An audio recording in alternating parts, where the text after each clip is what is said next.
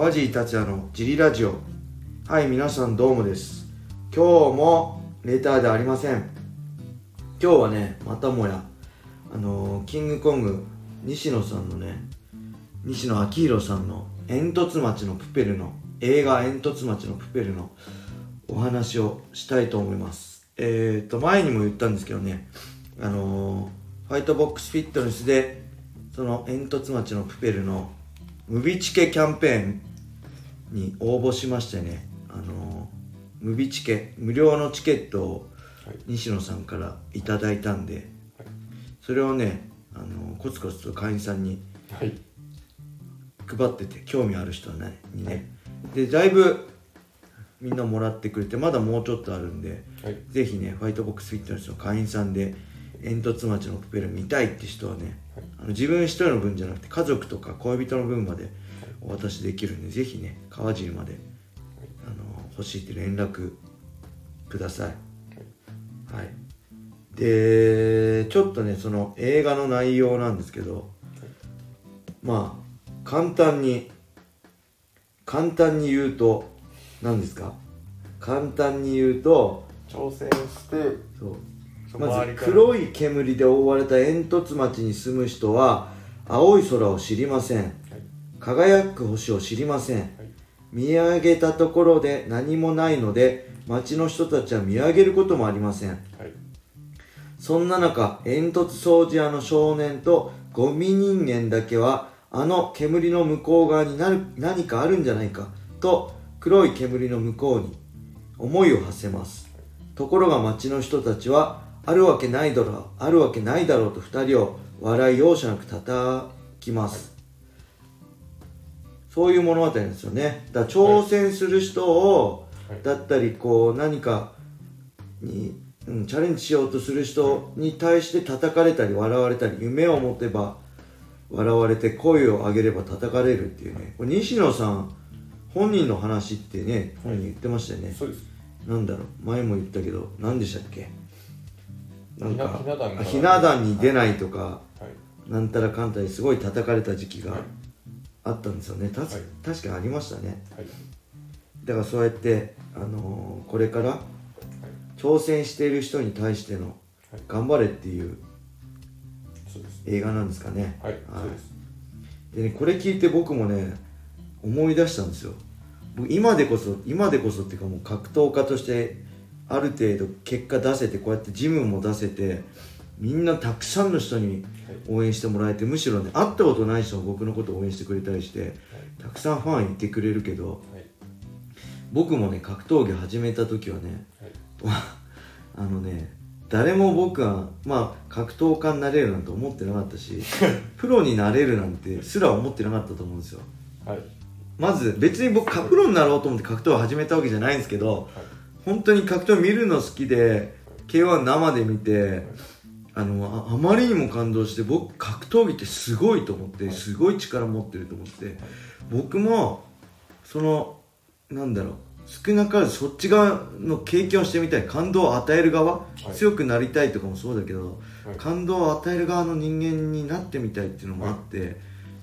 でとにかく格闘技が好きで始めたんですけどはい。その時にね今でも忘れないんですけど一番の親友にね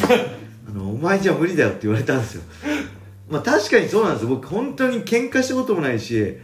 まあ運動神経はちょっと人より良かったけど平均よりちょっと上ぐらいだしもともと人と争うような性格じゃないしそれまでの人生ってねこうこうなんか障害物を乗り越えるんだって避けてこう楽な方へ楽な方へこう 来てたんですよ。僕の人生。はい。だからそういう辛いこととか苦手だったんで、はい。まあ本当に分かるんですけどけどお前じゃ無理だよって俺格闘技始めるんだって言った時に「いやお前じゃ無理でしょ」って普通に叩かれた叩かれてのが意外とねショックだったしそれでもまあおおそれでもねやっぱりジムの統総合格闘技トップスの仲間もね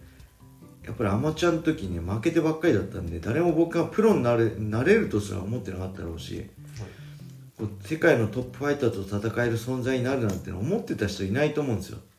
最初まあ僕自身もそんな思ってなかったですけどはい。最初は。はい。ただ好きで始めてうち始めてるうちにプロにななれそうだったから頑張ったらプロになれてみたいな。はい。けどやっぱりそれでそんな中途半端な気持ちだったんであのやっぱデビュー戦負けたんですよ。でそこでやっぱ仲間も友達も見てきて見に来てくれててこんな情けない姿を見せちゃってもう二度とこんな思いしたくないと思ってはい。もう本当そこでやるかやらないかもうこれ以上ややらないかそれともとことん突き詰めるかで僕は悩んだ末に突き詰めることを選んではい。とにかく覚悟したんです。やっぱ中途半端な覚悟じゃダメだなと思ったんでもう24時間365日格闘技のために費やそう。強くなるためだけに生きてみよう。で25歳までに結果出なかったらもうやめよう。警察官になろうと思ってた公務員に。だからずっと母親にも反対されてたんですよ。もういつ会うたびに「いつ辞めんの？いつ辞めんの?」って言われて。特に母親はこの餃子耳って格闘技エメ総合やると耳潰れるんですよね。餃子みたくなっちゃうんですけどそれが本当に嫌だったみたいで、あのーせっかく産んだのにそうやってそんな耳にしちゃってって毎回会うたびに言われても本当いつもねこううるせえなみたいな喧嘩になるぐらい当時は毎日ね呪文のようにいつやめんのいつやめんのって言われてたからもう分かった。25歳で結果出なかったらもうやめてはい。親両方とも公務員だったんでじゃあ警察官になるから。25歳までは俺の好きにさせてくれって言って親のそのいつやめんの攻撃を黙らして、はい。とにかく期間を絞って25までになんとかしようって覚悟して、もうそのためにできること全て努力もしたし、まあ考えたし、全て24時間強くなることだけに費やして、まあ、彼女と会う時も友達と遊ぶ時も強くなることためのに今この時間があるんだって考え方変えるようにしたんですよ。はい。でそれで25ぐらいではい。チャンピオンになれない。26かなチャンピオンになったらで25でベルトが取れそうで結果出せそうだったんでもう1年だけ伸ばしてシュートのタイトルマッチ取ったのは確か26だったんですよ、はい、そうやってやっぱりまあなんだろう。チャレンジし続ければ夢は全員叶うわけじゃないけどやっぱりねチャレンジしし続けることも大事だしそうやってチャレンジしするだけじゃなくてチャレンジして成功するためにどうするかを考えて行動できる人はい。が一番だと思うし、はい。で結局僕は世界一になりたいと思っても世界一にはなれなかったけど、まあ、そうやって夢は叶わなかったけど、けどこうしてねジムをホワイトボックスフィットネスを作ってたくさんの人に助けてもらって作りながらこうやって今もねいい会員さんとかねい。ろんな人に助けてもらいながらはい。こうやって楽しく毎日生きていけるんで、まあ、たとえそう挑戦して夢は叶わなかったとしてもはい。その努力したことだってやってきたことは絶対見てくれてる人がいるんであので何かあった時に僕これ他のねプロ選手にも言うんですけど絶対必死にあの嘘自分とか周りに嘘をつかずにやってくれば絶対何か困った時は助けてくれる人があなたの前に現れるからそのためには自分や周りに嘘つかずにあのやり続けることが大事だよって言うんですけどやっぱりそうやって、うん夢は叶わなかったけど今こうして夢の続きが見れてるんで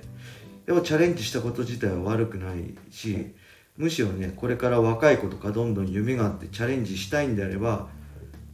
チャレンジするべきだと思うし下先に仮に夢がつこう叶わなくてもその続きは絶対あるんでそこで夢が叶わなかったはい終わりじゃないんでぜひねチャレンジしてほしいなと思うしはい。その勇気をもらうためにもこの煙突町のねプペルをぜひあのこれ聞いてる人はね興味ある人は映画館まで行って見てほしいなと思います。はい。はい。こんな感じで今日は夢を語っちゃいましたけど、はい。い、いでしょうか？はい。大丈夫だと思います。はい。それではねあのぜひ煙突町のプペル皆さん会員さんは僕までぜひね連絡ください。はい。で一緒に12月25一緒にっていうかねみんなで見れたらいいなと思ってるんでねぜひよろしくお願いします。それでは今日はこんな感じで終わりにしたいと思います。皆様良い一日を。まったね